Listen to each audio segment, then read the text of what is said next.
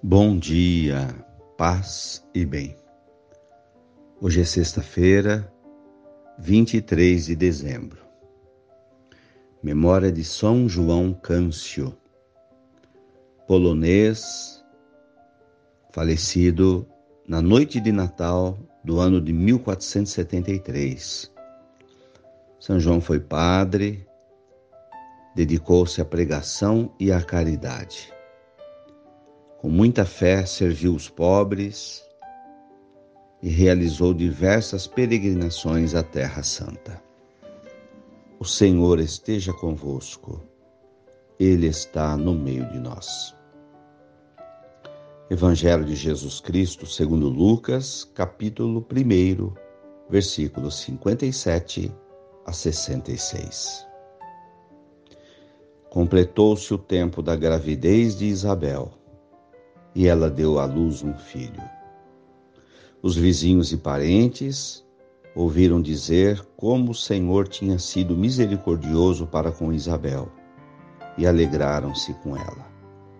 No oitavo dia, foram circuncidar o menino e queriam dar-lhe o nome de seu pai Zacarias.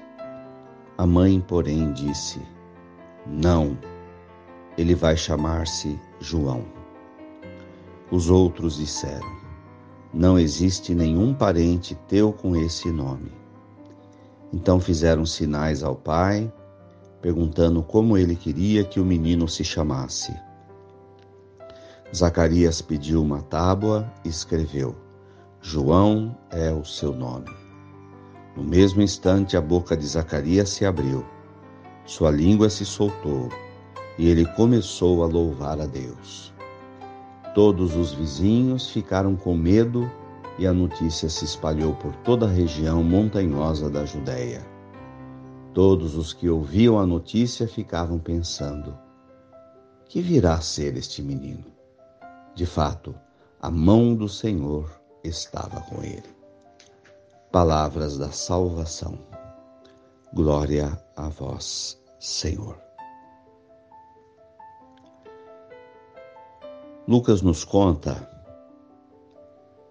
sobre o nascimento de João Batista, primo de Jesus, de sangue, mas um homem escolhido por Deus para ter um papel na história da salvação. Nasceu também de maneira milagrosa, porque seus pais Zacarias e Isabel eram idosos. A história de João Batista é uma história que nos mostra que para Deus tudo é possível, inclusive gerar um filho na velhice. Quando Deus quer, quando Deus abençoa, tudo é possível acontecer na vida da gente, como aconteceu com a gravidez de Isabel que gerou João Batista. Porque ele estava predestinado. Ele foi escolhido para vir à frente de Jesus e preparar as comunidades para receber a Jesus. Inicialmente, Zacarias resistia a colocar o nome na criança de João mas tendo ficado mudo, ele foi se lembrar do papel de João Batista na história da salvação. E a sua língua só se desatou quando ele, enfim, deixou de resistir e disse: O seu nome será João. Então, imediatamente ele começou a falar. Ou seja, não conseguimos fugir dos planos de Deus. Os planos de Deus em nossa vida se fazem necessário. Aquilo que o Senhor quer de nós, não podemos fugir.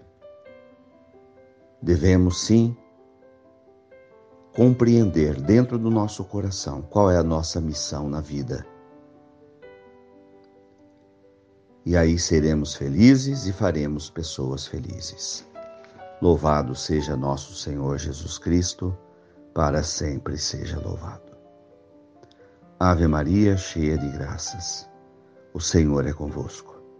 Bendita sois vós entre as mulheres. Bendito é o fruto do vosso ventre, Jesus. Santa Maria, Mãe de Deus, rogai por nós, pecadores, agora e na hora de nossa morte. Amém. Senhor, faz em mim um instrumento da tua paz e do teu amor.